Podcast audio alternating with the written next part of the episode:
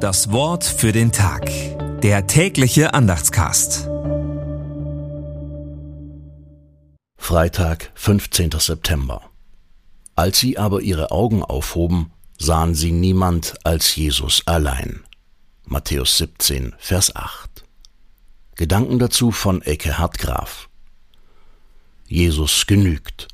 Es war ein faszinierendes Erlebnis. Jesus war in seinem himmlischen Körper zu sehen, überwältigend strahlend. Und zwei wichtige Personen Israels waren dabei, Mose und Elia. Die drei Jünger möchten diesen heiligen Moment festhalten und Hütten bauen.